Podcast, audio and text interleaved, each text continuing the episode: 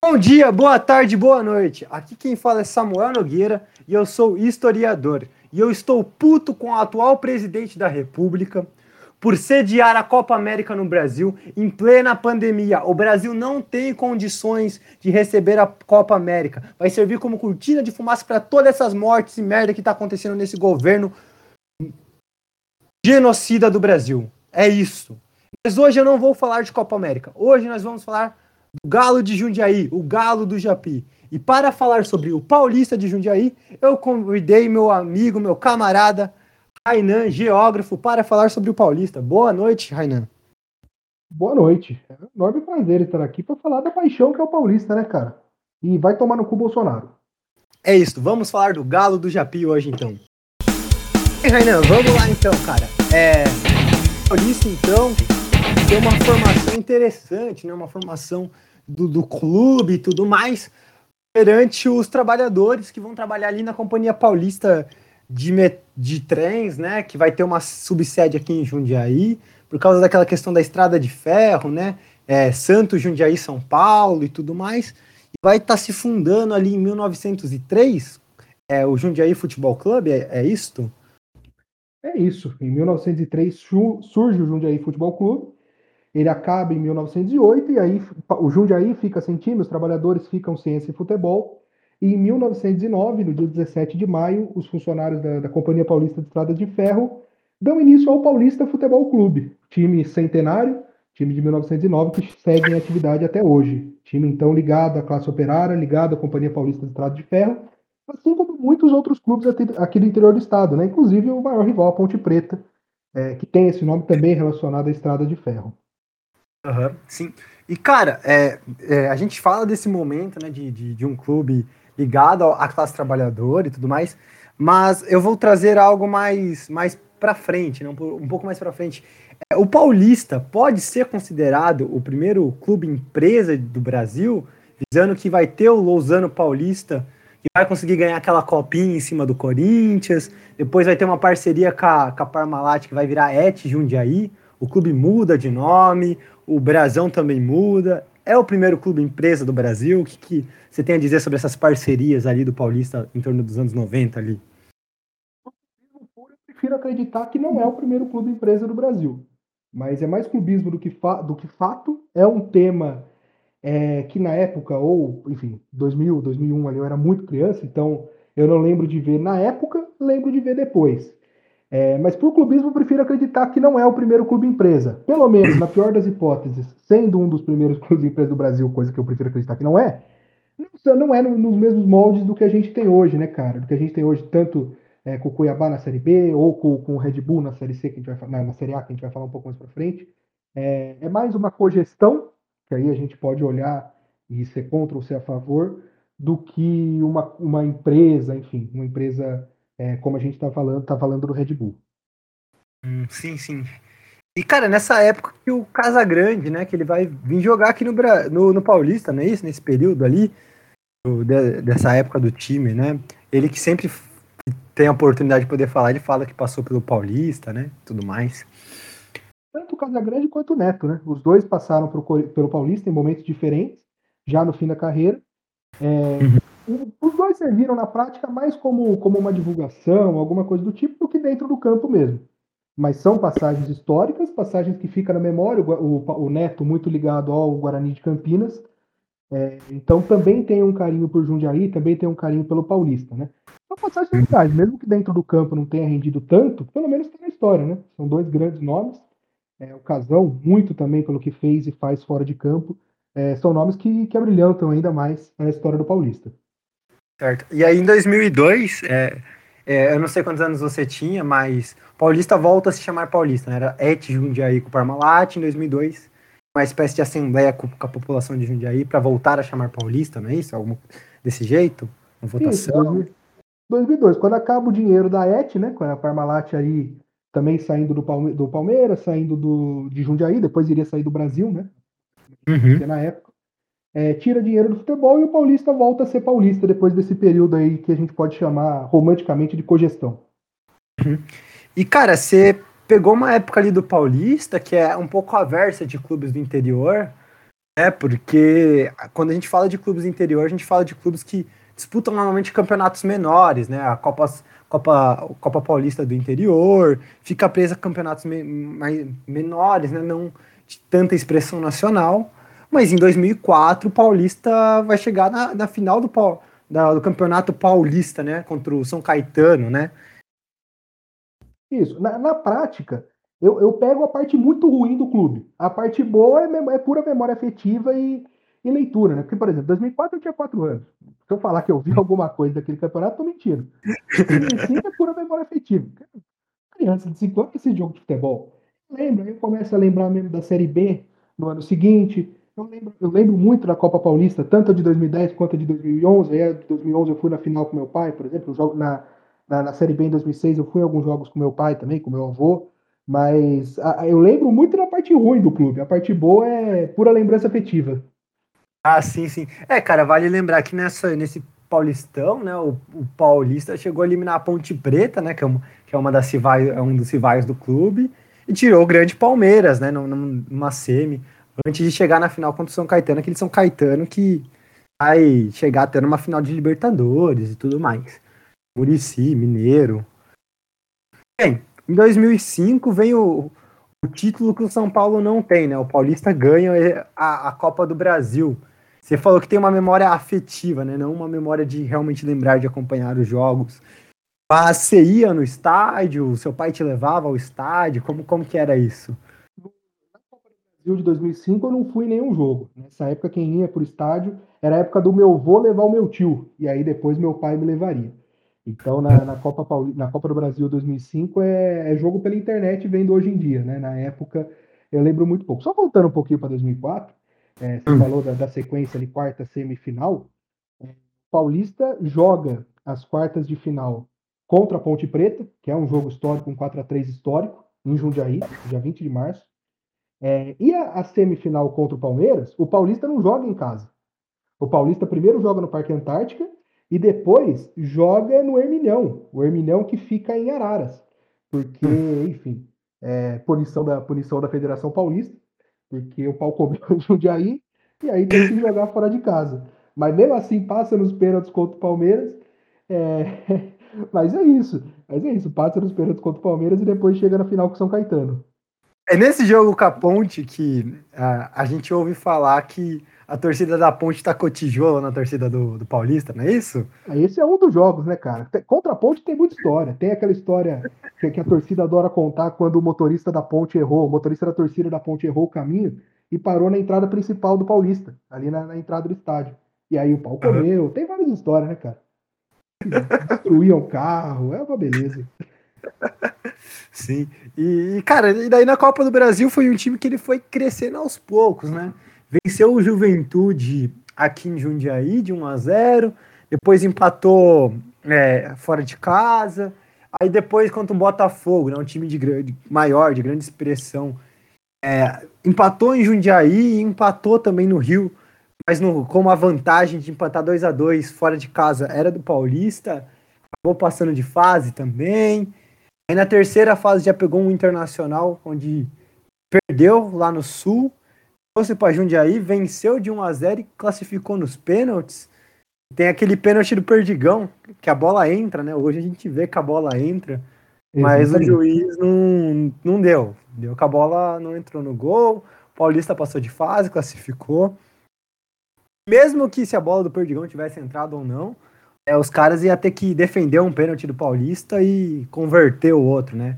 É, não foi o pênalti em si do Perdigão que, que resultou é, na derrota, não foi o último pênalti desse, do, da, do confronto. confronto. É, Bem, mas mesmo assim vira história, né? Vira música. Porque música. Na, na, música da Copa do Brasil eu nunca perguntei para quem criou. Não sei quem criou. Mas a, na parte do, do Inter, é o Inter veio e nem viu. Entender que nem viu o pênalti entrar, né? E na pior das hipóteses vira história. Que bom que vira história pro nosso lado. tá certo, tá certo. E aí, cara, de novo batendo um time de, de Série A, né, que é o Cruzeiro. Embora hoje ele esteja na, na Série B, a situação do Cruzeiro é triste, espero que piore. É, vai, vai vencer de 3 a 1 aqui em Jundiaí. Lá na volta em Minas Gerais vai perder de 3 a 2 mas classifica por causa do, do número de gols e tudo mais. Aí pega o, o, Fluminense, né? O Fluminense na final, 2 a 0 aqui em Jundiaí, 0 a 0 no Rio de Janeiro, garantindo o título pro, pro Paulista, né? O Wagner Mancini era aquele treina, o treinador da época. Tinha alguns jogadores interessantes, né? O Christian fez uma, uma Copa do Brasil muito boa. O Hever, que está hoje no, no, Atlético Mineiro, né? Passou por seleção e tudo mais. Fazia parte daquele time.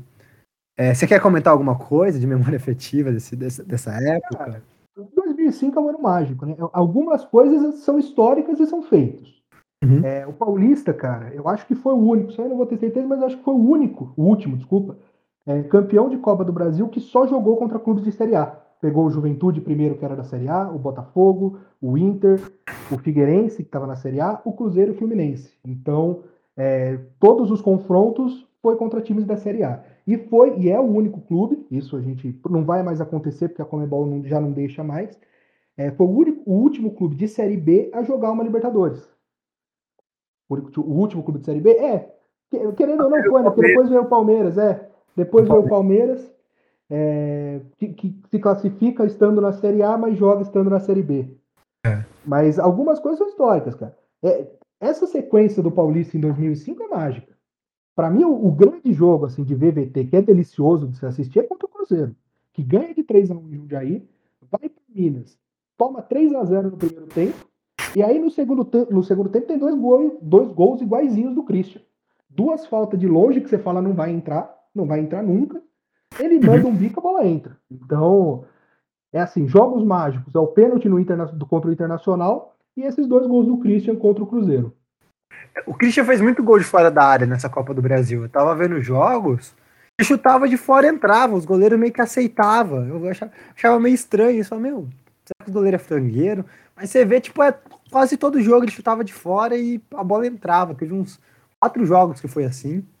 E, e, esses dois gols contra o Cruzeiro, a bola é quase da mesma posição. Ali ele bate igualzinho, é, forte com efeito e a bola entra, cara. Aquilo ali é mágico e mata o Cruzeiro, né? Cruzeiro que faz 3 a 0 no primeiro tempo, acha que, que já classificou, toma dois em sequência e aí tá morto. E aí é história e vem a final depois contra o Fluminense, que ganha de 2 a 0 aqui e empata 0 a 0 lá. Certo. E, cara, é, o, Paulista nessa época foi a primeira Copa do Brasil dele, né? Se eu não estiver enganado. É, classifica para jogar a Copa do Brasil devido à semifinal do Paulista no ano passado, é isso? Isso, a, a final, a final de 2004, é, uhum. e aí joga a Copa do Brasil em 2005 e ganha. É quente. Ganha.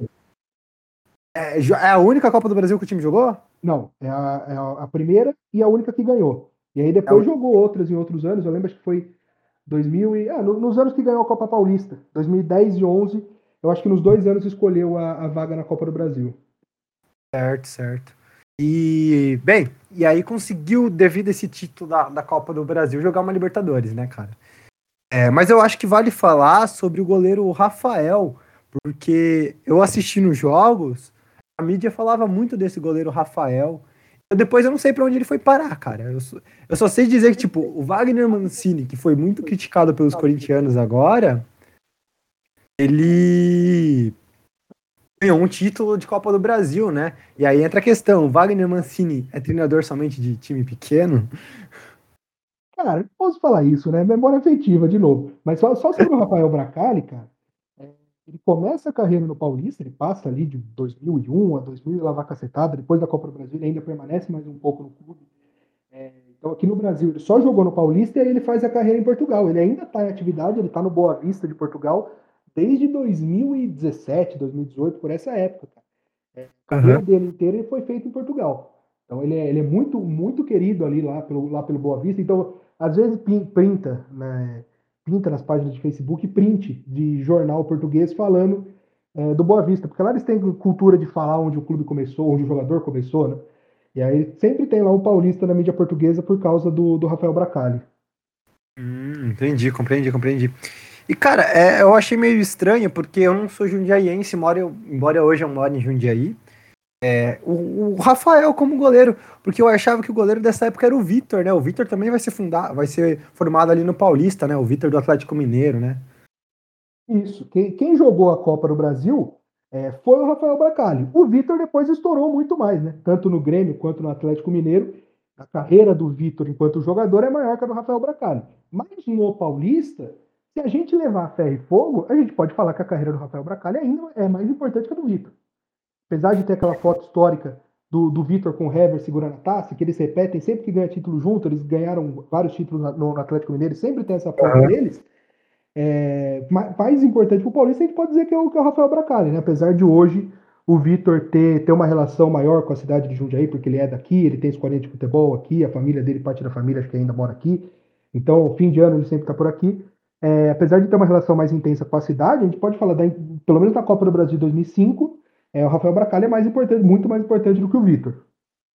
Hum, sim, sim, entendi, compreendi. É, e o Hever também não, não foi titular, porque pelo que, pela escalação que me deram, né, a internet me deu, é, o Hever entrou no segundo jogo contra o Fluminense, é, depois que o Juliano saiu. Então, só que aqui em Jundiaí parece que ele jogou como titular, não é isso? O Hever não era titular absoluto daquele time, né? Eu não vou saber dizer se ele era titular, titular, titular, mas ele jogou muito, é, tanto essa Copa do Brasil quanto o ano. Ele joga, ele joga bastante jogo aqui no Paulista. É, como o goleiro é mais difícil você trocar, né? Então o goleiro é do Rafael Bracali, mas o Hever é, jogou bastante jogo aqui no Paulista. Hum, sim, sim. E, cara, e aí chegou 2006, né? O time ganhou a, a Copa do Brasil e, e vai para Libertadores, né? É uma época de Libertadores, o Paulista. E, cara, eu sempre ouvi que a cidade fechava em dia de, de Libertadores. É, os jogos ocorreram no, no Jaime Sintra, né? E o Paulista não conseguiu classificar. Mas o que está marcado na história é o 2 a 1 sobre o River Plate. Ah, com certeza, né, cara? A cidade abraça o clube quando abraça sempre que o clube está tá muito bem. Foi assim na Copa do Brasil 2005, na hora das decisões. É, foi assim em 2019, na última divisão estadual, o Paulista colocou 8 mil pessoas no estádio, é coisa pra caramba. Então, a cidade de Jundiaí, historicamente, abraça o Paulista quando o clube está bem. Eu acho que o grande desafio, assim como é o desafio de todo time do interior, é, é converter esse apoio na hora da decisão para um apoio contínuo, né? Porque aí, isso, isso faz com que o clube tenha mais dinheiro e chegue em mais decisão. Mas o, o, jogo contra o River Plate, especialmente, é um jogo maravilhoso, né, cara? O River Plate vem para o Brasil achando que já ganhou e toma uma pimbada volta com, com dois a um nas costas e uma dor de cabeça que, que não estava nos planos dos caras. Realmente, realmente. É, cara, é, essa Copa, esse, esse, esse ano de 2006, é, o River Plate, ele conseguiu vencer lá, né? Foi 4 a 1 lá na Argentina, se eu não estou enganado. O Paulista só venceu o River Plate, né? Aqui empatou com os outros clubes e não prosseguiu na, na Copa do Brasil eu não, eu não, eu não sei se o clube se diz, se o jogador e se o time se desfez pós Copa do Brasil, se você convert, é, comentou, o Rafael ele faz a sua carreira no Paulista e depois sai para Portugal, mas eu não sei se os outros jogadores como o Márcio Mossoró que fez gols importantes na Copa do Brasil permaneceram para jogar Libertadores, se eles saíram do clube antes. Cara, muitos jogadores saem, né? Por exemplo, o Márcio Mossoró sai do Paulista. Tem, jogador, tem jogadores que vão ganhar. O, o Fábio Gomes, acho que saiu do Paulista no ano. O Christian saiu do Paulista. É, você tem ali vários, vários jogadores da espinha dorsal do clube que saem. É, inclusive, o, o, o, Mossoró vai ganhar com o Internacional o Mundial, né? Em 2006.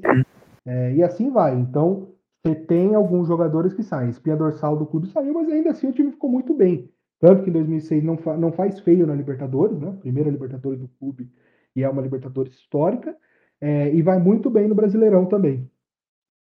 Hum, certo. É, cara, eu mudei para Jundiaí em torno de 2010 e o time jogava somente o Campeonato Paulista.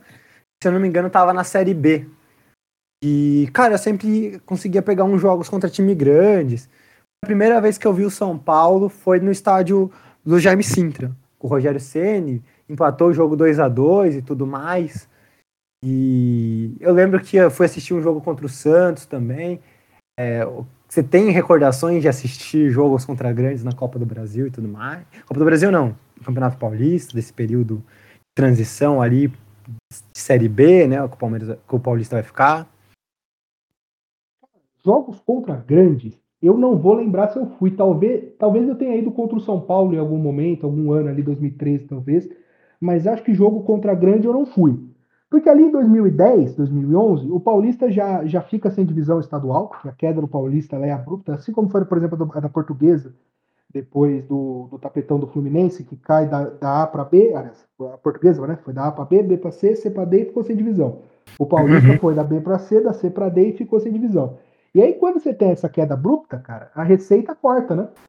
Uhum. E aí você tem que se manter vivo na Série A, na, na Série A do estadual. O Paulista ainda se manteve vivo na, na Série A é, por um tempo razoável ali, né? E depois cai e também acontece o mesmo fenômeno. Cai da 1 para 2, da 2 para 3, da 3 para Bezinha, é onde no fim de 2019 ele ganhou um respiro, mas ano passado já voltou para a última divisão do estadual. Uhum. É, é, em 2014 o time cai da, da foi rebaixado, né? Na, da elite do Paulista, né? Isso, com uma campanha bizonha. 2014, sim. E eu, eu fui assistir jogos contra time grande. Então, cara, o que eu lembro é que, tipo, é, ali do, do Jaime Sintra ainda, né? Em torno de 2014, por aí, é, o Nenê, que jogava no Paris Saint-Germain, é um jogador que fala que é formado no Paulista, né? Tem aquele vídeo dele na TV do São Paulo falando. E eu, eu, eu soltava a pipa lá no, na Vila. Lá na Vila Rami. Eu sou o rei do pipe, sei lá o quê, falando do bairro aqui de Jundiaí e tudo mais, né? De despedida contra o Lucas, né? O Lucas que estava também no Paris Saint-Germain. Eu acho que naquela época o Nenê já tinha voltado para jogar no Vasco.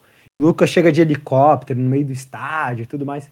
Eu lembro que eu fui assistir esses jogos comemorativos, mas o Paulista em si, naquele momento, eu não acompanhava, né? De 2000 e pouco, pá. E, cara, o, o que você tem a dizer do Nenê, essa questão dele com o clube? O Nenê, ele tem uma história muito bonita com o Jundiaí. Ele é de Jundiaí, ele tem casa aqui em Jundiaí, também tem família por aqui. E ele fez uhum. por muito tempo esses jogos comemorativos, né, essas peladas de fim de ano. Ele já trouxe Gabriel Jesus, ele já trouxe Neymar, ele já trouxe Lucas.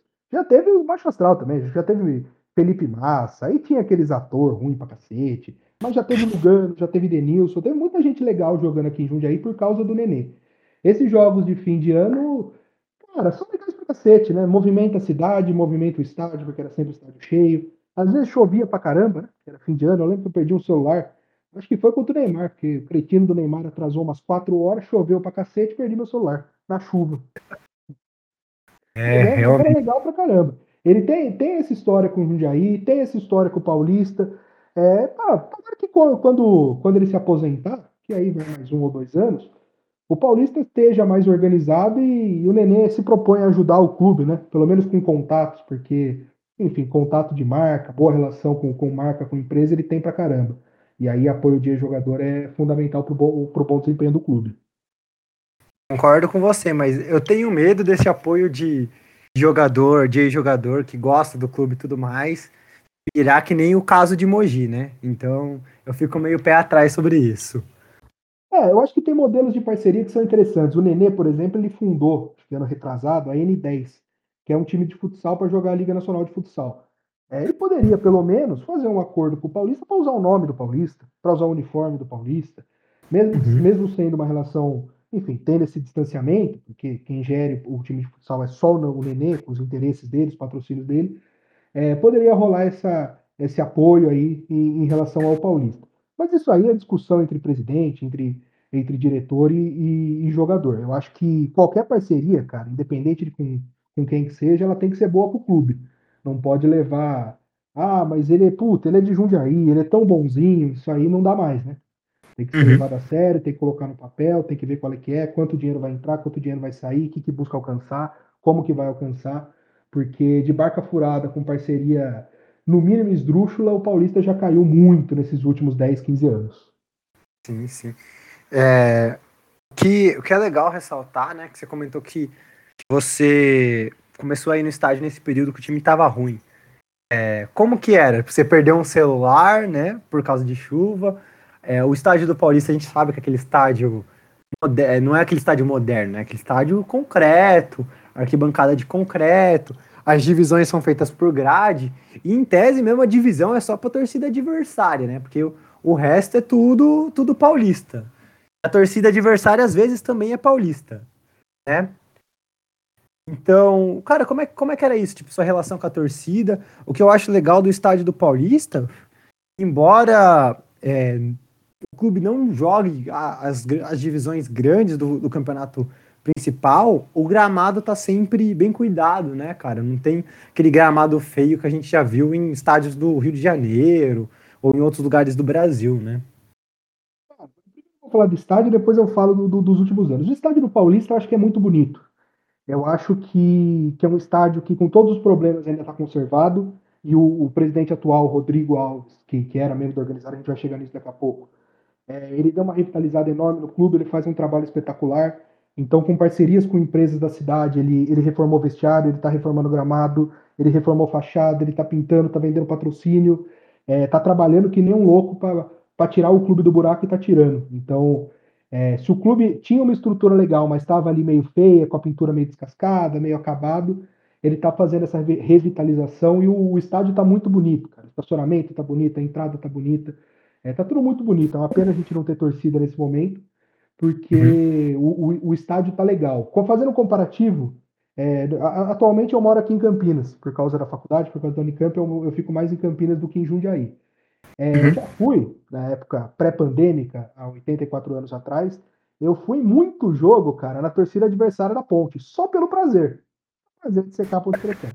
É, e o estádio da Ponte é muito inferior ao do Paulista. E os caras têm muito mais dinheiro. Caras movimentam muito mais dinheiro.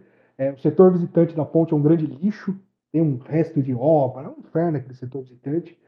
É, em comparação com o Paulista, que tem muito menos receita, está numa divisão muito, muito inferior, o estádio está muito, o tá muito bem cuidado. Tem coisa para fazer, mas tá bem cuidado. E, e sobre a torcida, qual que é, que é, a angústia sobre a torcida que você tem a dizer sobre a torcida do Paulista? É, eu acho que é, hoje é a raça, né, a organizada, né? Hoje a, a principal torcida organizada do Paulista é a raça tricolor. É, historicamente, a principal torcida é a Gamor. Hoje ela ainda existe, mas na, na, na, na figura de três ou quatro senhores. É, infelizmente, com o tempo, a tendência ela diminuir ainda mais. Historicamente, a principal torcida do Paulista é a Gamor. Por muito tempo foi a maior. A raça tricolor surge em 2005 e, e ganha o espaço, né, uma outra proposta de torcida organizada, uma outra proposta de, enfim, de filosofia de torcida. É, mas tem um papel fundamental. Eu acho que qualquer, qualquer clube do interior do estado, seja de São Paulo, de qualquer outro lugar, é, não existe e não sobrevive sem a torcida. Então, o apoio da raça tricolor e o apoio do torcedor é, independente, enfim, que não é membro de, de coletivo nenhum, mas que está no estádio, ele é fundamental para o clube continuar existindo, cara. Porque aí a gente está num, num, buraco mais embaixo, a gente está falando de existência mesmo, né? Então, é, o torcedor do Paulista, e aí eu falo dos membros da raça tricolor de todos os outros que frequentam o estádio é, todo jogo ou esporadicamente, é, ele não é torcedor por, sei lá, por eventual interesse ou qualquer coisa do, do, do tipo. Ele é torcedor porque ele ama o clube. E isso, enfim, isso aí fazer, pode fazer um estudo social sobre o tema, um estudo antropológico, que é um negócio sensacional. É um negócio fantástico, é uma coisa de maluco, e é um tema é, que me fascina. Não só por torcer pelo Pauli, pro Paulista, mas por gostar de futebol. E gostar especialmente do futebol é, de divisões inferiores, do futebol do interior do estado. Eu acho que a gente fazer esse estudo de torcida por torcida é, é fantástico, é sensacional e dá TCC, dá, dá mestrado, dá o que for, que é um tema Sim. que dá pano pra manga. É, cara, o que eu, o que eu recordo muito da torcida do Paulista, cara, é, como eu disse, eu frequentei muito pouco, mas a, as poucas vezes que eu frequentei o estádio, era jogos do Paulista contra um time grande ou do Paulista pela Copinha, né? E o que eu via era, parecia um cara com a camisa do Palmeiras, começava a torcida. Tira a camisa, tira a camisa, tira a camisa. Parecia um cara com a camisa do São Paulo, com o do Santos, tira a camisa, tira a camisa do Corinthians, tira a camisa. Está ali para apoiar o time da sua cidade. Ou você vai para torcer pro Paulista, ou uma camisa popular, ou nenhuma camisa de futebol, ou a camisa do Paulista ou, é, ou você vai ser obrigado a tirar a sua camisa de, do Palmeiras, do Santos, seja de quem for. Inclusive, eu, eu me recordo de um menino com a camisa da Red Bull de Fórmula 1 que teve que retirar a camisa. Foram cobrar, ele falou, mano, tira essa camisa do Red Bull. Esse é um tema complexo, cara. Mas assim, eu acho que tem pessoas e pessoas. Tem uma criança com camisa do, do Palmeiras, que seja, é, eu acho que não é de bom tom você fazer a criança tirar a camisa. Ter uma mulher com a camisa de time não é de bom tom. Mas também, cara, assim, ninguém vai no estádio do Corinthians com a camisa do Palmeiras. Ninguém vai no estádio da Ponte Preta com a camisa do Guarani. Ninguém vai no estádio da Ponte Preta com a camisa do Paulista. Então é uma questão de bom senso de todos os lados. É lógico, a gente não é a favor da violência, mas é, é, é uma questão de bom tom, né? É saber onde você está, saber onde você está pisando, é, e é no mínimo uma relação de respeito. Eu acho que a relação é, com qualquer torcida, com qualquer, enfim, qualquer tipo de relação no estádio de futebol é uma, é uma relação de respeito, de respeitar o espaço. Que o estádio do Paulista é de 1957, cara. A gente está falando de um estádio com muita história. E aí, enfim, né? Para você pode não simbolizar nada, mas você tem que pelo menos estar tá ali com, é, com, como respeito, né? Você tem que chegar ali com respeito, porque representa muita coisa para muita gente. Então, a gente é contra a agressão, obviamente, mas eu acho que é um tema, um tema complexo, né? Você pode ir com uma camisa neutra, é, você pode, enfim, pode ir com a camisa que você quiser, mas ir com a camisa de um rival não é de bom tom, até porque você não iria na, na casa do rival com uma camisa do outro clube.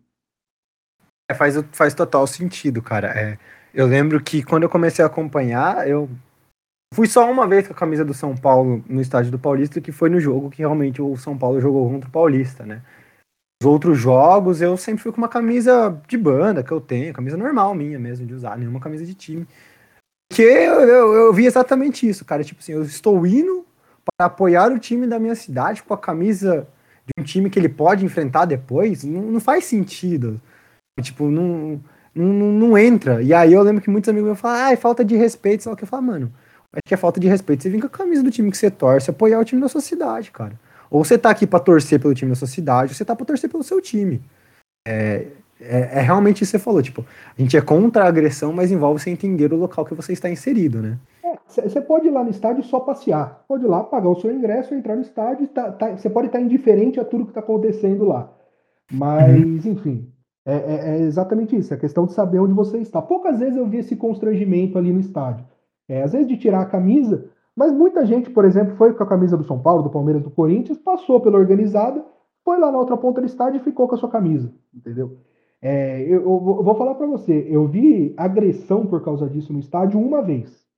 Foi na, na final da copinha de, da, da, Copa, da Copa Paulista, desculpa, de 2011. Mas porque um, um mané primeiro chegou com a camisa do Corinthians passou no meio da torcida organizada e gritou vai Corinthians. E aí o boneco quer o quê também, né? Provocou, né? Provocou. É. Gente, totalmente contra a agressão, mas o cara, com todo respeito, o cara é um idiota. Um grande idiota. Mas, enfim, é isso. É saber onde você tá. É... Hoje ninguém, ninguém quer passar por esse constrangimento. Muitas vezes é um desavisado, uma pessoa que não costuma frequentar o estádio. E aí a torcida só pede, ó, ou tira. Quer ficar aqui no meio? Tira a camisa. Não quer tirar? Vem pro canto. Fica lá de boa, depois sai do estádio, vai para sua casa e tá tudo bem. Não vai acontecer sim. nada com você. Sim, sim. Não, tá certo, tá certo. Eu, eu vou dar um exemplo próprio. Quando, quando eu mudei aqui para Campinas para a faculdade em 2017, no primeiro ano, bem, bem molecão, bem, bem manezão, doidão pro futebol, morando sozinho, o que, que eu vou fazer no sábado? Eu falei, pô, vou, vou ver um jogo. Fui no estádio da Ponte e fui de verde. Fui, fui, era Ponte e Santa Cruz, primeira rodada do Brasileirão, eu fui de verde. Na entrada, o policial olho e falou: cara, ou você fica longe da torcida, ou você tira a camisa, ou você vai tomar surra. É lógico, eu entendo o espaço que eu tô. Já fui na torcida dos filhos da puta. Tirei minha camisa e fiquei quietinho no meu canto. Entendeu? Uhum. É normal, né? acontece com todo mundo. É, tem chance de acontecer, e aí, lógico, não, não, tem que ter, não tem que ter violência. Sim, sim, sim. É, e, cara, vamos lá, vamos falar de um outro momento do, do time que chamou a atenção da cidade o Paulista voltou a, a ser mídia novamente, que é 2017, né? A copinha de 2017. O time veio, veio jogando a copinha. É, eu, eu não via o time, tipo, nossa, ele vai chegar a algum lugar no começo, mas pô, começou ali devagarzinho, pá, classificou, aí eliminou o Atlético Goianiense, eliminou o Red Bull, e aí pegou um dos queridinhos, né? A Chapecoense era um, um queridinho do Brasil, muito porque o time estava chegando pela primeira vez é, numas quartas de finais da Copinha, era a primeira quarta de finais da Copinha em 2017. É, era um time que vinha daquele trauma de 2016, né? Que ocorreu com a Chapecoense. Logo em seguida, o time já, já vinha com uma molecada conseguindo ali as quartas. E o Paulista elimina eles dentro de casa, 1 a 0 E aí vem a, final, a semifinal contra o Batatais. Né, um jogo que, se contra a Chapecoense, o estádio já estava lotado, eu acho que caiu uma chuva naquele jogo contra a Chapecoense, mas uma chuva, cara. Que eu lembro que eu torcia a camisa, dá pra fazer um Rio Amazonas com a camisa. Você foi nesses jogos da Copinha? Antes de eu entrar no Batatais, você assistiu, acompanhou? Como é que foi? Eu, eu fui e eu só não fui no primeiro jogo da, dessa, dessa Copinha. Nas outras eu fui. No começo eu ia com, com meu irmão e meu avô, que meu avô já estava no estádio, quando eu estava no estádio. É, depois, mais para frente, sempre tem mais gente querendo ir, né? E aí, meu tio foi em um jogo, meu pai foi em outro. É, mas eu fui fui em todos os jogos, cara. O, o, grande jogo dessa campanha, acho que são dois. Tem de, o jogo dentro do campo e o jogo fora do campo. É, o jogo que estava mais lotado foi contra a Chapecoense. O Paulista lota o seu setor do estádio. Muito torcedor do Paulista entra no setor da Chapecoense. E aí a polícia, a polícia faz a galera pular de volta para o nosso setor, mas ficou super lotado. E ali no, no, no barranco do lado do estádio ainda tinha, sei lá, 200, 300, 400, 500 pessoas. Então a polícia teve que fechar o, fechar o portão do estádio porque, porque ficou lotado. É, foi, o, inclusive, o maior público do Paulista em vários anos, né? É, é uma cidade que abraça o clube. Tem a questão da Copa São Paulo, que é fenomenal, que, o, que não tem preço de ingresso, né? enfim, entrada gratuita, em época de uhum. férias de estudante, apesar daquele jogo ter sido à noite. Então, aquele jogo é uma festa fantástica é, dentro do estádio, nas arquibancadas. Dentro do, do campo, o Paulista ganha de 1 a 0 cai a chuva, o, o goleiro do, do, Paulista à época, o Enzo, inclusive que voltou agora para o clube, é, dá umas com a luva molhada, a bola molhada, dá uns sustos, mas o Paulista ganha, passa de fase e aí vem o Batatais é, no, no 5 a 1 contra o Batatais. O jogo contra o Batatais é, foi menos foi, teve menos torcida do que contra a Chapecoense, justamente por uma medida da federação que ao invés de só liberar o acesso igual tinha sido até então, é, resolveu fazer a retirada de ingresso mas teve a retirada era no domingo às 6 da manhã. Então, enfim, ficou o jogo, o jogo era às 10, não era isso? isso o jogo era às 10, 10 8 horas. É, o jogo era às 10. Como era só retirada, não tinha custo, é, então muito cambista pegou lá 50, 60, 70 ingressos e morreu, porque ninguém ia para o estádio 10 horas comprar ingresso. Então, é, por, por uma falta de, de, comunicação, uma falta de organização da federação, teve aí, sei lá, seus 8.500, 9.000 torcedores contra o, contra o Batatais. É, contra a Chapecoense, tem gente que diz que bateu 13, 12,5, 13 mil pessoas. Uhum. É, contra eu lembro que contra o Batatais eu, eu, eu acordei muito cedo, fui para lá. Tinha uma tiazinha vendendo é, café e pão na chapa por dois reais na porta do estádio. E, cara, foi, foi muito legal. Foi um momento que a gente, tipo. É, eu cheguei cedo, fui com um amigo meu, historiador também. Ele ligou para mim, eu não ia no estádio, eu não ia nesse jogo. Tava muito cedo, tem preguiça de acordar cedo.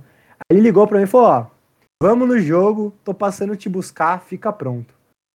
Não, meu, tô muito cedo, vamos, tô, tô, tô na porta da sua casa. Eu fui, tomei banho, me arrumei e fui. Cara, foi uma experiência muito legal. Foi uma experiência muito legal. Tipo, chegamos, aí tava aquele barzinho meio semi-aberto, uma turma já tentando beber, mas, pô, muito cedo para beber. Mas uma turma já tava com as ideias pra lá de Bagdá do outro dia. É, eu, cara, eu, eu, fui nesse jogo, cara, com meu tio e com meu primo. A gente também retirou o ingresso às seis da manhã. A gente foi ali na, na feira da Vilares comer um pastel e voltamos pro estádio, oito e meia, nove horas que abriu o estádio ali, a gente já tava lá dentro. Pra pegar um lugar uhum. bom, porque a gente falou, pô, vai lotar, né? Contra a Chapecoense lotou, hoje vai lotar também, vamos, vamos garantir nosso espaço ali na meiuca. Uhum. É, não chegou a lotar, né, cara? Mas ficou, ficou mais, ficou cheio até o estádio, né? É, deu... não lotou justamente pelo, pelo que eu expliquei, né? Pela falta de organização ali na retirada de ingresso. Então, muita uhum. gente, quem, por exemplo, quem não foi às seis da manhã, pô, eu não vou nove horas para o estádio para ter chance de não conseguir entrar.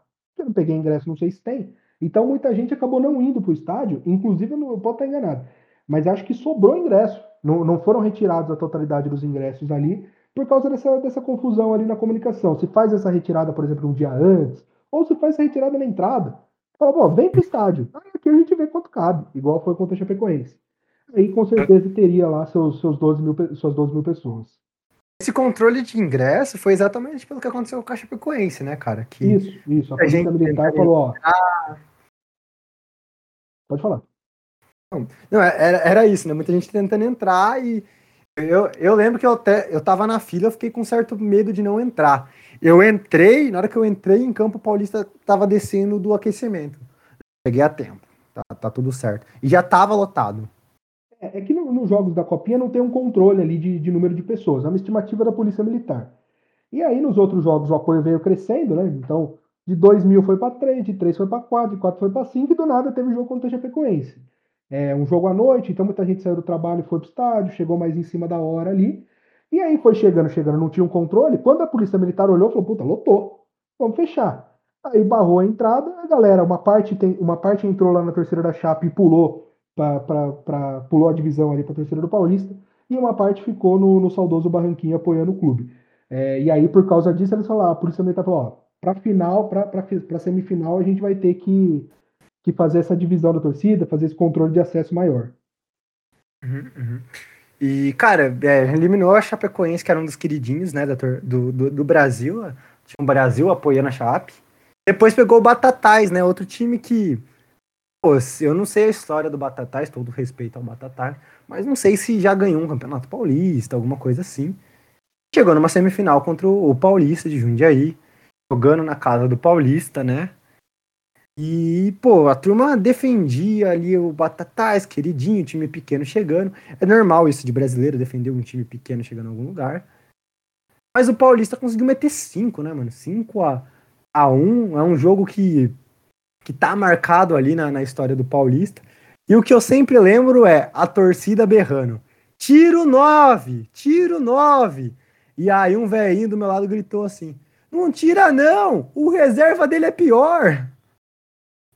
É, o, o 9 da competição inteira foi muito criticado. E aí, no, é que a numeração era sempre zerada, então era de 0 a 11 dependendo do jogo. É, o 9, que era. Puta, eu posso pegar o nome dele? Era o Moser. Era era o Moser? Eu vou, vou pegar o nome dele aqui. Mas o, o, 9 desse, o 9 da competição inteira começou no banco na semi. E aí, a hora que ele. Eu lembro disso também, teve um cara do meu lado. A hora que ele entra em campo, ele entra lá com uns 20 com o jogo já decidido, e aí era festa. O, o cara da minha frente grita. O 9 entra. O cara da minha frente grita: tira o 9. Aí o cara vai lá e faz um gol de cabeça. Apesar do gol ter valido muita coisa, ele entrou e fez o gol. O tão criticado 9 nos outros jogos. Uhum. e, cara, bem, classificou do Batatais. O que eu acho interessante é que o Enzo, né, o goleiro Enzo, é o goleiro menos vazado da competição, né? Tomou dois gols somente, né?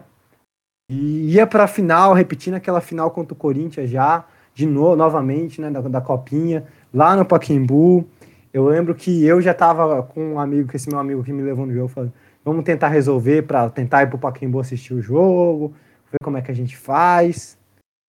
E aí, cara, eu lembro que eu voltei para casa, eu dormi. Só, só, só, falando do nome, eu falei que o nome do, o, o nome do 9 era Moser, mas é Molter, o Gabriel Molter. Uhum. Gabriel Molter. Uhum. E, cara, eu lembro que dormi de tarde, acordei, eu acho que eu tinha técnico de noite, sei lá o que eu tinha de noite, tinha alguma coisa pra fazer de noite que eu acordei e eu vi. É, zagueiro do Paulista, que era chamado de Mina, né? A gente chamava ele de Mina por causa do Mina do Palmeiras, né? Tinha uma certa semelhança. Gato, né? Ele é jogador maior de idade, não podia estar jogando a copinha. Chamava Brandon e parece que ele chamava Elon, é Eder, alguma coisa assim. Isso, é, aqui no Brasil ele usava o, o codinome de Brandon, Brandon Matheus aqui no, no Paulista. Sim. Aí o Paulista cai fora, né, cara, da copinha. Ele sumiu depois daquele jogo, né? É. Cara, essa história nunca fica bem contada, né? Mas a gente pode dizer que, puta, que é difícil, mas quando passa da Chapecoense, você fala, pô, vai ganhar. Vai ser campeão. E aí ainda vem massacre o Batatais, sem a menor chance, apoio da torcida, blá blá blá. Cara, aí é sacanagem, né? Aí é sacanagem. Aí você tem, você tem duas visões. Você tem o ponto de vista social e o ponto de vista do torcedor. O ponto de vista do torcedor, a vontade é invadir o campo e matar esse cara. Agora, ponto de vista racional, cara, ponto de vista social da parada, é, no, num país como o Brasil, o cara tentou alguma coisa pelo futebol, né? Não tinha idade, mentiu a idade, como tantos outros mentiram, e muitos outros que são endeusados hoje em dia mentiram também a idade, é, para tentar alguma coisa, né, cara? Para tentar alguma coisa. Do ponto de vista social, você não, não pode não pode crucificar o cara. Num país desigual como o Brasil, o cara sai da, da quebrada no Rio de Janeiro, para tentar a vida no futebol. Agora, do ponto de vista do torcedor, puta que pariu, né? Puta que pariu. É, realmente. Sim, sim, é. Ele sai de, do, do Rio de Janeiro, né? De São Cristóvão, se não estou enganado. Isso. E. Cara, é, que você acha que que a diretoria não sabia do que ele estava fazendo? É, você acha que tem alguma. A, a, diretoria passou um paninho, tipo, ó, a gente está sabendo, mas vamos que vamos. É, o que, que, você, que, que você acha desses momentos, assim? Ah, cara, a gente não, não, não pode falar isso, porque acho que ninguém sabia, viu? Que ninguém sabia, porque assim, nem o mais imbecil do diretor, mesmo que o cara seja muito burro, ele não vai arriscar manter um gato no time, ainda mais um zagueiro. É, foi muito importante para a competição, porque ele se destacou, enfim, ele comemorava, ele tinha uma ligação uma conexão com a torcida, mas mim, claro que não sabia. Assim, a gente ficou sabendo porque o Paulista chegou na final. Se o hum. Paulista não chega na final, se cai para Chapecoense, ninguém nunca quer saber. Com certeza tem muito gato na, na copinha e aí é rolo de empresário, rolo do próprio jogador. Às vezes o empresário não sabe. É muito rolo que a gente nunca fica sabendo, cara. E aí descobre quando chega na final. Infelizmente o Paulista deu, deu esse azar, né? Uma coisa assim que é difícil de acreditar.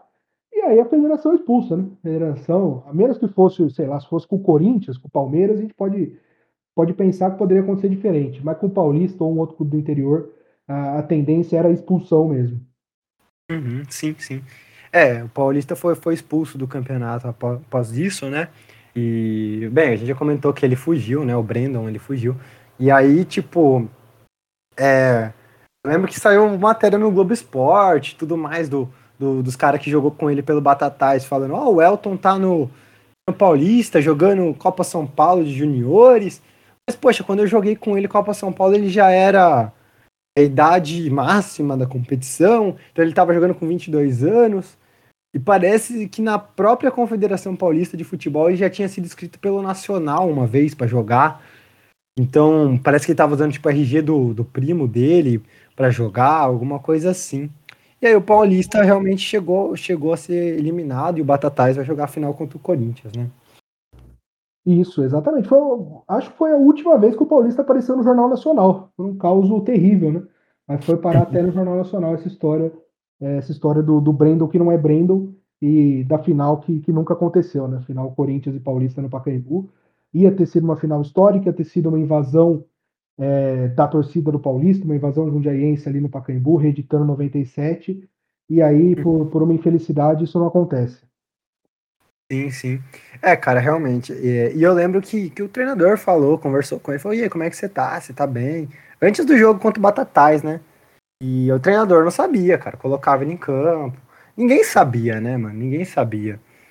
E todo mundo fala que o erro dele foi deixar o Instagram com o nome dele ainda, né? Com o nome de Elton, não como o nome de Brandon.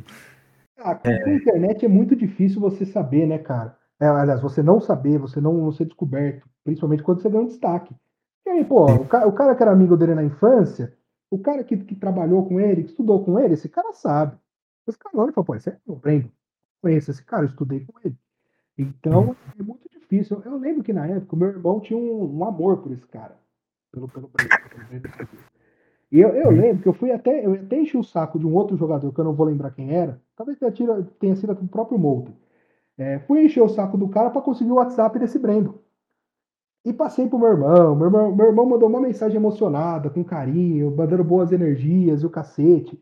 E o Breno respondeu também. Aí quando teve essa treta, eu mandei uma mensagem. Falei, porra, isso aí é verdade, cara? Aí ele falou, não, nada a ver, não sei o quê. E aí depois a gente descobriu que, que era verdade mesmo e o Paulista foi eliminado ali pelo, pelo Batatais. O que a gente pode dizer que quem sabia era o diretor do Batatais. Quem dedurou, quem foi o X9 que falou pro diretor, a gente nunca vai saber. Mas não tem muito como, né, cara? Na, na, na internet não tem muito como você esconder. Sim, sim. É, cara, foi algo até meio estranho, né, pô? Na época de internet e o cara até conseguiu chegar, né? foi chegando e ninguém meio que se tocando, aí na hora que se tocaram, o Paulista já tinha, já tava classificado, e aí é, foi, foi a trambique que correu que depois até o Corinthians ganhou o título em cima do Batatais, né? Isso. Mas, mas cara, o que, que, que eu, é, o que eu acho que foi interessante, é, eu tenho várias críticas ao Vampeta, mas o Vampeta falou que ia dar uma chance pro jogador, é, se redimir com o futebol, que ele estava tentando o sonho dele e tudo mais. Tanto que depois ele até chegou a jogar pelo Audax, que é do. que o Vampeta era presidente ou alguma coisa assim lá dentro, né? Conselheiro. Parece que ele ainda tá tentando a carreira no futebol. Hoje ele deve ter uns 27 anos, parece. O Breno. Acho, que, acho que ele tá com uns 25. Ele jogou esse campeonato carioca. Não sei se é a Série 1 ou a, ou a segunda divisão carioca. Mas acho que uhum. foi por lá cara, não sei, viu? Não sei falar muito do Vampeta, não. Ele fez provavelmente por mídia, não posso dizer. É, mas você vê as atitudes do Vampeta hoje em dia, você voltar no tempo e tentar ser meio, meio imparcial ali com o que aconteceu, ainda mais com esse cara ferrando o Paulista como ferrou, é, é difícil de dizer. O que eu acho que é um outro destaque dessa competição é, de 2017 é o treinador, né, cara? Humberto Louser. É, ele, primeiro que ele foi campeão em 97 com o Paulista, é, jogou a Copa São Paulo, que o Paulista ganhou contra o Corinthians no Carindé, é, naquela campeonato do Riba. Então, 20 anos depois, de 97 a 17, o cara era zagueiro, hoje treinador, chega na final, faz um puta trabalho. Inclusive, eu não sei por que ele não vira o treinador do Paulista na A3, isso eu acho que foi um erro. Se ele vira o treinador na 3, se você tenta manter essa molecada, podia ter sido diferente, podia não ter caído para a Bezinha. É, e aí ele larga, ele sai do Paulista no meio da A3 ali, de auxiliar, depois acho que ele até vira treinador, alguma coisa do tipo, e vai ser auxiliar técnico no Guarani, Humberto Lousa. É, uhum. ele ia ser auxiliar, foi auxiliar ali por um ano. O, Pauli, o, o Fernando Diniz, então, vai para o Guarani. Ele ia ser auxiliar do Diniz, Diniz ex-paulista também. É, e aí o Diniz, antes de estrear pelo Guarani, vai para o Atlético Paranaense. E o Humberto Louser, já com um ano de clube, vira treinador. Ele vai bem no Guarani, ganha dois com o Guarani, Paulista, o Guarani na época estava na segunda divisão estadual, vai para Chapecoense em seguida, e, e, subiu pra, com, a Chapecoense para a Série A. Foi campeão com a, série, pela, com a Chapecoense da, da Série B, desculpa, do ano passado no Nacional. E agora, esse ano, ele saiu da Chapecoense e foi treinar no esporte. Mas o Humberto Lousa pode dizer, com toda certeza, com todas as letras, que começou a carreira dele no Paulista e que hoje a gente já pode dizer que é um, treinador respeitável aí do Brasil. Sim, sim. É, cara, o que eu, o que eu lembro muito dessa copinha, que eu fiquei meio, meio assim, que, pô, se o Paulista fosse, foi eliminado do jeito que foi, se eu não me engano, seria, tipo, consider... o resultado de 5 a 1 não ia valer e ia ficar, tipo, 3 a 0 pro Batatais, né? Porque é aquela questão de eliminação do... da... da dos, dos termos da, da, da, copinha e tudo mais, né? Tipo, considerado WO e tudo mais. Aí eu fiquei com isso em mente, se, se esses 3 a 0 iam contabilizar como gols tomados pro, pro Enzo, né? Porque o Enzo era o goleiro menos vazado da competição, né? Apesar de, do que aconteceu, a gente tem que ressaltar os méritos daquela molecada que não era gato, né? O camisa 10 jogava muito bem, eu não lembro o nome dele. O, próprio Enzo. Daquele chegou... elenco do Paulista, muito jogador é, tem futuro e hoje está em atividade. É, uhum. A gente tem naquele time o, o Matheus Criciúma, que se eu não me engano está em Portugal, mas ele fez base no Grêmio. É, a gente tem o, o, moleque do Santos, que aqui no, no, Paulista ele jogava como Vinícius Balieiro, ou ele está jogando como Balieiro no, no, Santos e jogava como Paulinho aqui no Paulista em 17. Ele já fez gol em Libertadores. A gente tem o Acorce, brilhante volante de 17 aqui, que se eu não me engano ele está na Chapecoense, ele foi para Chapecoense agora, ele era base do Guarani e foi para Chapecoense com o Humberto Louser. É, a gente tem muito jogador daquele elenco dando frutos. O Enzo, que não tinha não tinha tanta estatura, então causava dúvida ali em alguns, principalmente no primeiro jogo que assistiam dele, fez um brilhante campeonato, foi base do Goiás, jogou ali competição, aquelas, aquelas seleções mistonas que jogam no Oriente Médio ali pelo Brasil. É, aí ele deu uma pausa na carreira, alguma coisa do tipo, e agora voltou para o Paulista. Ele vai jogar esse ano a Bezinha pelo Paulista. É, mérito total do, do, do, presidente que trouxe ele é, que volta para casa, provavelmente vai ser titular e tem tudo para fazer uma brilhante campanha, porque é um baita de um goleiro. Uhum. E aí chegou o ano seguinte, né, cara? Eu pensei que. Ah, pô, já teve uma safra interessante é, na última vez, vai ter uma safra interessante agora de novo, né? E não foi o caso, né? Perdeu de novo, não conseguiu classificar, e desde então o Paulista fica nessa, né? Joga a copinha, mas para ali na primeira fase, da fase de grupos, né? Não classifica, né? muito difícil você emplacar dois times bons em seguida e dois resultados positivos na copinha. É, para um time que não tem muito recurso, como é o caso do Paulista, e ali joga a copinha de 18 e 19, estando na última divisão do estadual, é, você não consegue ter um trabalho de base decente. Então você fica meio refém de empresário. E aí você monta o time, acabou o campeonato, desmonta todo mundo. Monta o time, uhum. acabou, desmonta todo mundo. Então, assim, até montar um time que vai casar como casou esse de 2017 vai demorar muito. É, o Paulista hoje começa ali a passos. É, começa a se organizar, né? começa a arrumar casa e fazer um trabalho de base interessante. Daqui, sei lá, 5, 6, 7 anos, se esse trabalho continuar, é, a gente pode ter uma nova safra ali do Paulista, que historicamente é um clube formador, formou muita gente. A gente está falando de Christian, a gente está falando de Hever, é, a gente está falando de tanto de Nenê, a gente fala de tanto Sim, jogador aí pelo, pelo Brasil. A gente fala do Reinaldo no São Paulo, a gente fala do Wagner na Chapecoense, a gente fala do Nenê Bonilha. A gente tem incontáveis exemplos ainda hoje de jogadores em atividade, mesmo com o Paulista muito mal. O Paulista segue formando jogador. A gente tem o Gabriel Terra, por exemplo, que jogou é, o campeonato, a Bezinha de 19 aqui com o Paulista. Hoje o Gabriel Terra está jogando no Juventude, está jogando Série A. Então o Paulista é formador, tem que voltar a investir na base. Aí, parte financeira que é o grande problema, mas voltar a ser um time formador. Porque hoje em dia, cara, se você vende um jogador desse para Portugal, o euro do jeito que tá, você vende o cara por 200 mil euros, você resolve metade do problema do Paulista. Então, Sim. investir na base é fundamental. Sim, concordo, concordo plenamente com você. A base é, é o que dá lucro, né, cara? É o que dá lucro, é, é, é a base.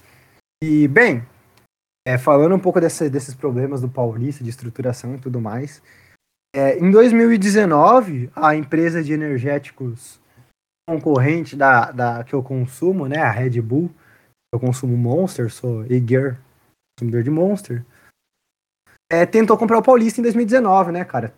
Tentou, sondou o Moisés Lucarelli, porque já jogava no Moisés Lucarelli, e o Red Bull, que eu acostumei a ver o Red Bull somente jogando copinha, né? Um time de empresários de copinha e tudo mais.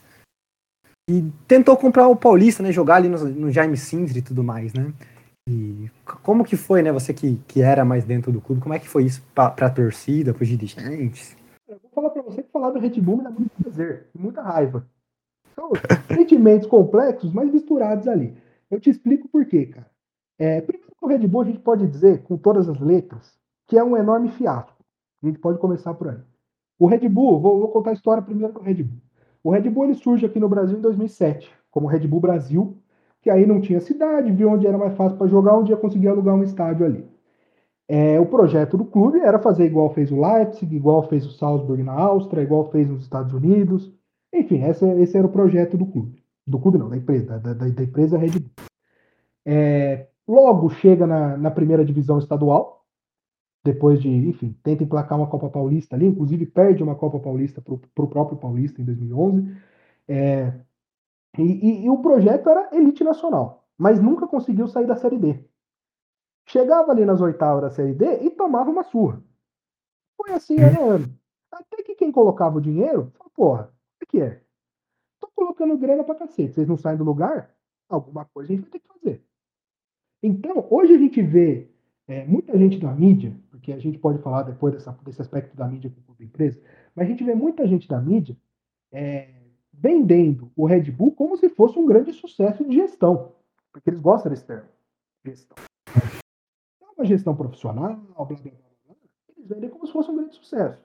Mas na prática o que acontece é, o time tomava surra ano a ano, até que a água bateu na bunda, e eles tiveram que comprar uma vaga.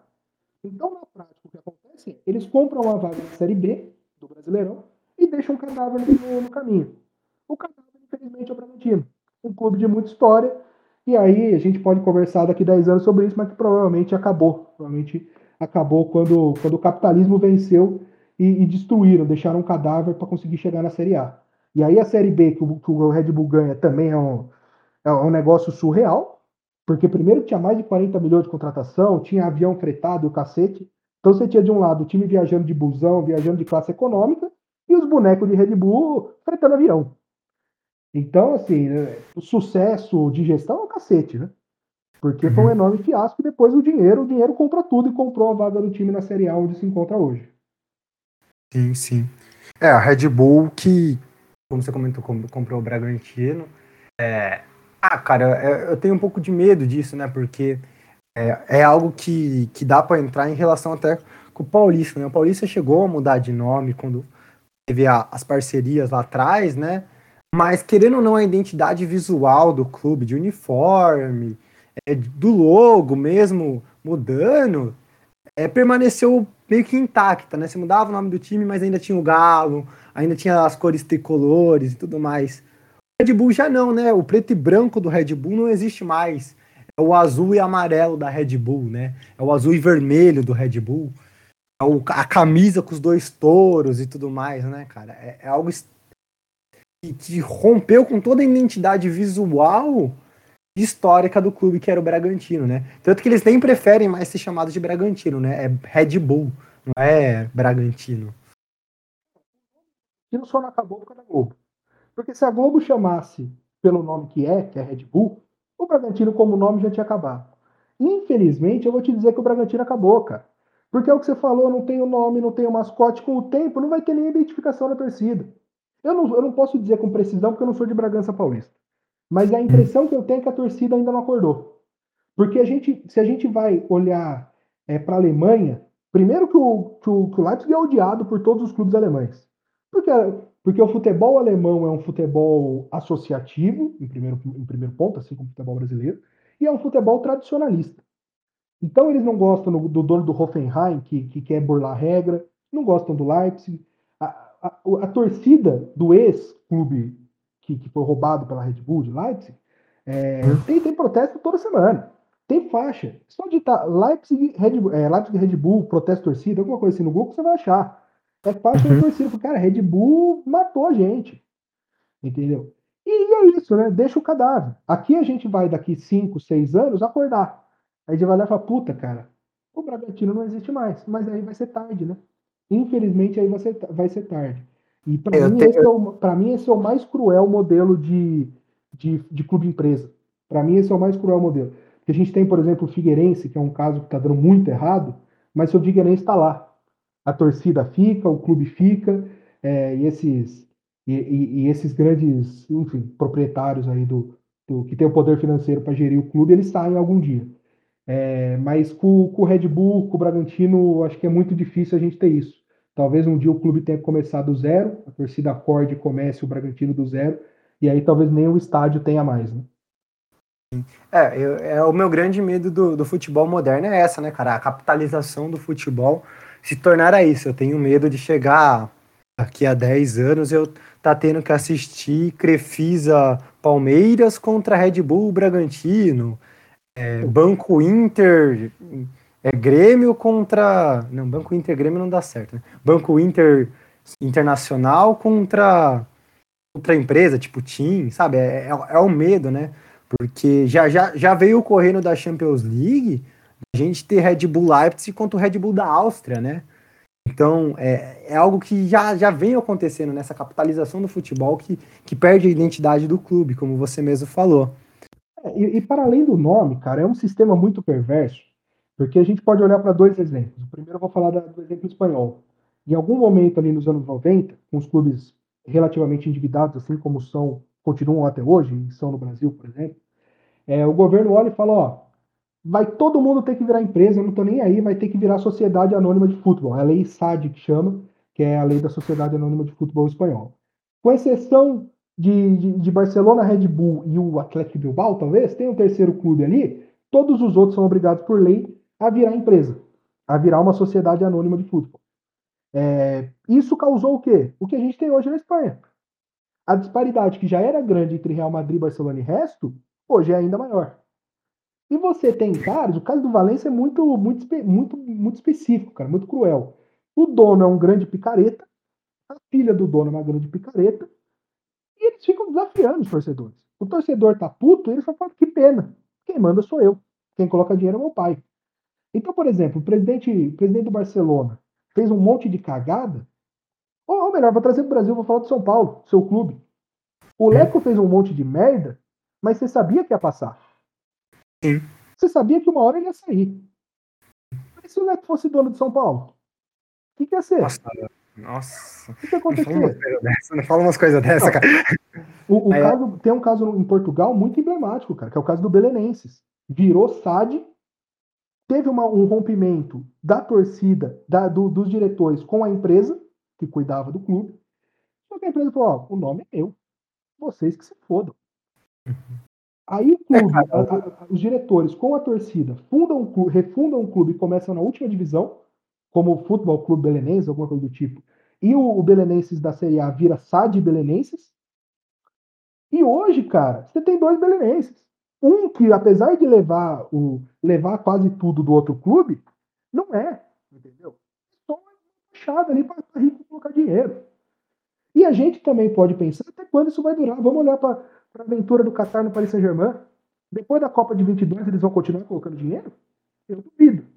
Vamos olhar para o futebol hum. chinês, que, que bombou o futebol europeu. Em algum momento vai parar. E aí o que sobra? Entendeu? A gente pode olhar aqui para o Botafogo, os irmãos Moreira Salles, com Montenegro, é, em algum momento com essa lei de sociedade anônima que tramita no Congresso, em algum momento eles vão comprar o Botafogo. E o Botafogo tá na merda hoje por causa desses caras. Entendeu? Sim. Quem compraria o Cruzeiro, que tem um bilhão de dívida, é quem colocou esse um bilhão de dívida lá. E aí ele vai entrar como clube empresa, vai ferrar ainda mais o clube, e depois ele, ele vai embora. Porque, voltando agora para o modelo espanhol, o que acontece? O governo falou: está endividado, a gente vai ter que virar empresa. Beleza, vamos virar empresa. Agora endividada a empresa. Aí o cara que fez a dívida da empresa pega e vai embora, e a dívida fica para o clube. Ué, se o cara que fez a dívida, ele leva a dívida embora. Entendeu? Porque a hora que virar os, o Botafogo virar SA e, os, e o, o, Montenegro quebrar o clube, ele vai embora feliz e o Botafogo vai se ferrar. Então, assim, você transforma o clube em empresa porque tá ruim, e aí pior e você culpa o clube. Ao invés de culpar a empresa. É, é basicamente isso, né, cara? É, você tava comentando de tudo isso, me, me lembrou o caso do, do Manchester United, né? Quando ele é comprado pela, pelos americanos e tudo mais, que o uniforme deixa de ser amarelo para ser aquele uniforme azul que eu acho horrível. É com o Rooney e tudo mais. Ali, ali naquela época já, os torcedores do Manchester vão ficar muito bravos com essa venda do clube, né, essas ações do clube, e vão fundar o Futebol Club United of Manchester, que joga a quarta divisão do inglês, mas é aquela turma que não se identificou com o novo Manchester United. Falou, esse não é o Manchester que eu me apaixonei, de Sir Alex Ferguson e companhia. Vou formar um outro clube. Esse, para mim, é um exemplo sensacional também, cara. É um exemplo sensacional, porque o futebol, acima de tudo, é identificação. E quando a torcida para de olhar para o clube e se identificar, fala, puta, esse não é o nosso Manchester. O nosso Manchester é aquele outro. Vamos refundar ele. Talvez um dia aconteça isso com o Bragantino. Talvez um dia a torcida olhe e fale, puta, olha a cagada que, que aconteceu. Esse não é, esse não é o nosso clube. Esse não é um clube do meu avô, que passou para o meu pai, que passou para mim. Isso aí é outra coisa. Isso aí é outra coisa, entendeu? Então é muito perverso, cara. Porque me... vamos, vamos olhar para o Botafogo de São Paulo, né? Um clube que estava mal das pernas, e aí vira SA, vira Sociedade Anônima, num modelo muito próximo do alemão, que é aquela lei dos 50 mais 1. Então, assim, a, a, o maior controle do clube ainda é dos diretores, né? Ainda é do clube, mas comercializa uma parte de ação. É, e com essa venda, o clube tem uma ascensão e chega na Série B estadual, aliás, nacional, desculpa, e já começa a cair. E a tendência é queda livre. A torcida organizada, a principal torcida organizada do Botafogo de, de Ribeirão, já percebeu isso. E já está de saco cheio do dono, do dono da, da SAD. Que é, cara, é o que vai acontecer com o Palmeiras, por exemplo. Quando a Leila foi presidente, entendeu? Ela já manda e desmanda. Sendo presidente, virar dono é um pulo, entendeu? E hoje, desde, desde que, que destruíram o Parque Antártica para fazer o Palestra Itália, aliás, para fazer o, o Allianz Parque, é, o Palmeiras não tem sala de troféu. O Palmeiras não respeita a própria história. Ganhou a Libertadores e não tem onde colocar, porque, porque a Leila Pereira não construiu uma sala de troféu. Porque a W Torre não fez uma sala de troféu. E que é coisa mais importante para um clube do que uma sala de troféu, cara? Realmente, realmente. É, cara, ainda mais o Palmeiras, né? que não é uma ponte preta, que ganha títulos, né, cara? Exatamente. Mas não, você tá certíssimo nessas reflexões sobre futebol empresa, cara. Porque é, é uma tendência do que a gente tá vendo. E eu fico feliz por saber que o Paulista daquela época não foi comprado em 2019 pela Red Bull. Cara, eu fico muito feliz de ver isso. Muito porque é, eu não fui assistir o Paulista subir recentemente, né? Mas teve uma comoção da cidade, o Paulista subindo de, de fases inferiores para outra fase inferior, né? Você foi assistir? Como é que foi isso? Cara, eu começo a frequentar estádio de verdade, mesmo, assim, todo jogo em 2017. Uhum. 2018 e 2019 eu fui. Ah, se eu, não, se eu não fui, foi em três jogos. Mas o resto eu fui em, em basicamente todos os jogos do Paulista. É, 2020 também fui em todos que deu para ir. O portão fechado, a gente tenta dar um jeitinho ali para assistir o jogo. É, e, e, na, fase decisiva, na fase decisiva teve uma comoção popular. Né? O Paulista coloca 4 mil na semifinal contra o Flamengo de Guarulhos, sendo que a ida foi 2 a 0 decide em casa, já basicamente ali classificado ainda, coloca 4 mil pessoas. E na, na, e na final bomba também contra o Marília, num jogaço ali que acaba 3 a 3 é, do, com dois gols de cabeça do, do, zagueiro João Paulo, e aí tá mais um formado, né? É, que fez base no Paulista, hoje joga no Fortaleza. Uhum. É, cara, real, real, real. Bem, cara, vamos. O, o, Paulista hoje, ele, eu não, ele está jogando qual divisão do, do campeonato? Ele joga A2, é isso? Não, hoje o Paulista está na última divisão estadual. É, o Paulista sobe em 2019, numa, bela campanha ali, numa parceria é, com um grupo de empresários paulistas, sobe para a Série A3. É, começa a Série A3 muito mal, e aí esse grupo de empresários é enfim, retirado do clube ali, tem, tem o fim dessa parceria. É, e, e, aí vem a pandemia. Quando vem a pandemia, o Paulista já está basicamente rebaixado. Na pandemia, o presidente é, Rogério Levada é, ele sai do clube, ele larga a presidência, ele, enfim, precisa se licenciar do cargo por questões de saúde. E o presidente da torcida organizada da raça tricolor, Rodrigo Alves, ele assume a, a presidência do Paulista. É um projeto totalmente diferente né, do que vinha acontecendo. Ele se propõe a, enfim, a fazer o trabalho sujo ali, né, cara? Vai buscar parceria, vai bater na porta de empresa, é, monta um time para jogar as rodadas, poucas rodadas que faltavam da A3, não consegue escapar do rebaixamento mas por incrível que pareça, cara, apesar de todo mundo ter ficado muito triste, porque ainda tinha uma esperança, é, não é um, uma terra arrasada, como foi em, em 2017 quando caiu. Hoje você uhum. olha para o Paulista e você vê uma luz no fim do túnel. Você vê que tem gente fazendo trabalho. Cara, o Paulo, não, a gente não sabe quando vai começar a competição. É para começar em agosto ali, mas enfim, não teve arbitral ainda. E o Paulista já tem mais de 11 jogadores. Isso era inimaginável em outros anos.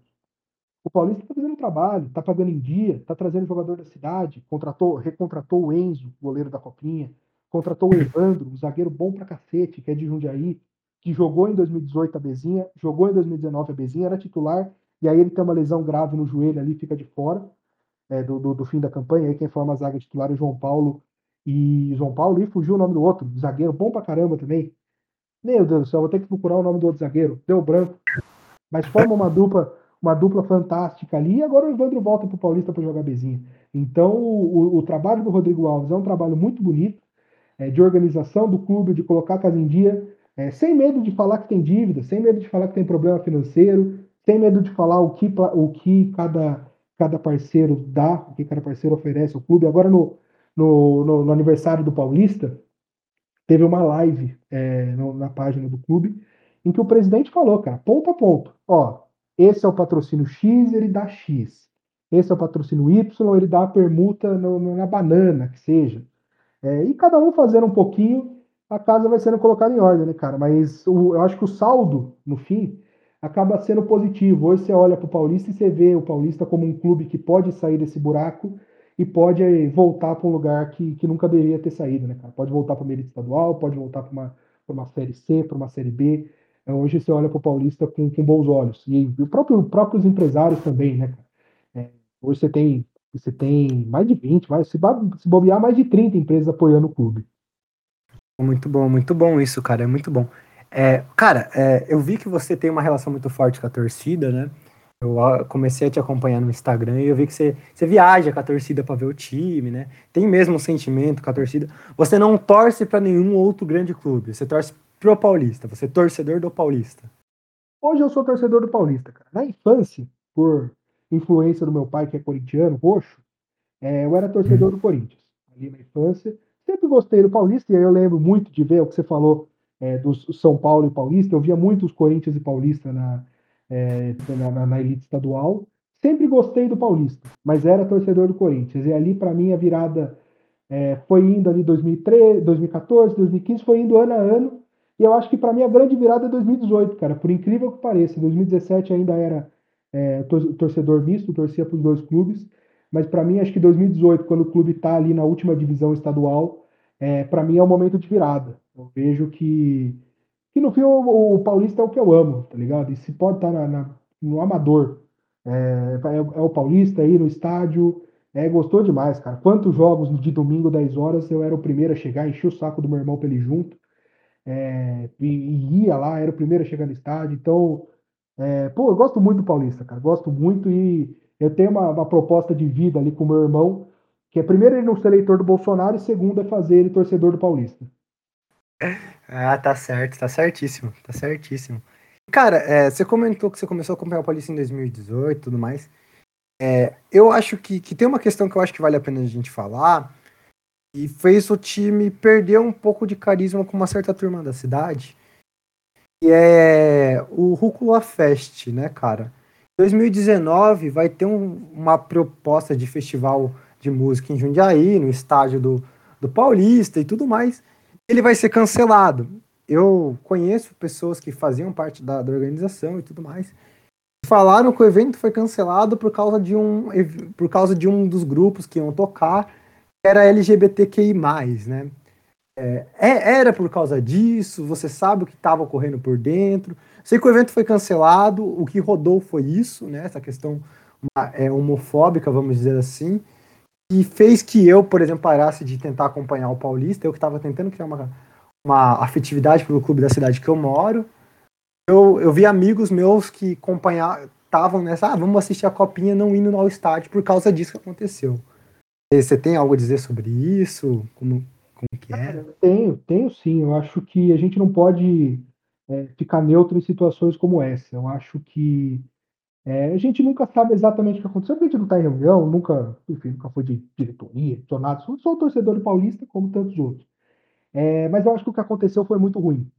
Tanto o acontecimento é uma canalice, se, se aconteceu por ser um evento LGBTQI, é uma canalice, e aí depois o Paulista usa meio o, a muleta ali do, da, do, do, regulamento do clube, fala, ah, regulamento não, não, permite, não sei o quê, não permite manifestação política, blá blá blá.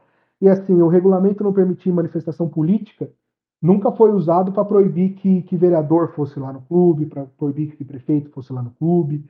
É, eu, eu, eu, acho que não está errado, tá? Eu acho que vereador e para o clube não está errado. Eu acho que o Paulista tem que participar da política da cidade, tem que fazer é, reunião, tem que ter lobby ali com, com, o ministro secretário de esporte, secretário da saúde, secretário de cultura, com o prefeito, com o vereador.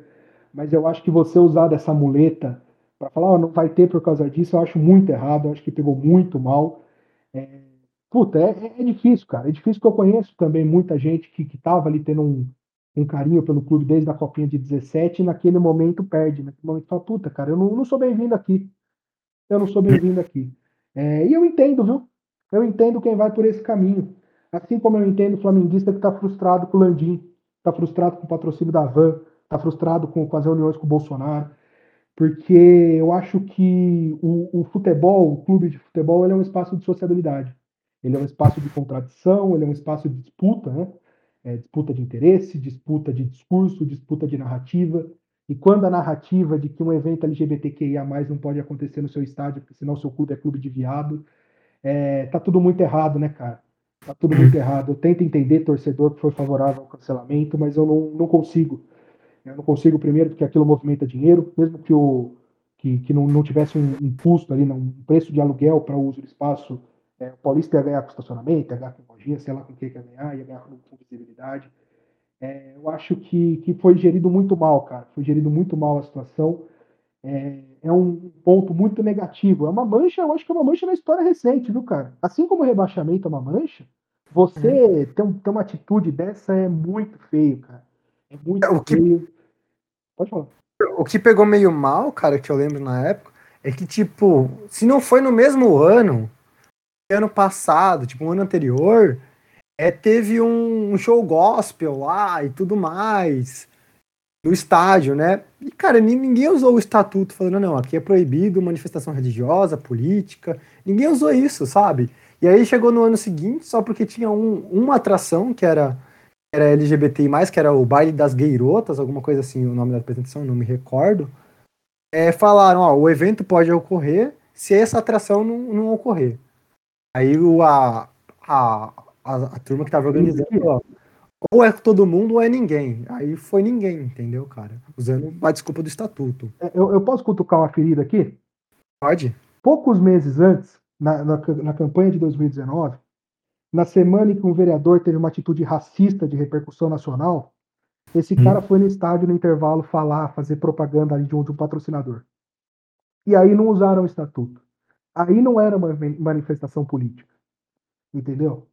E aí, poucos meses depois, acontece isso do evento. Então, assim, tantas vezes o estatuto foi, foi deixado de lado por coisas muito mais importantes do que o show LGBT, ou muito menos importantes, e, e não era desculpa. E aí não tinha problema passar por cima do estatuto.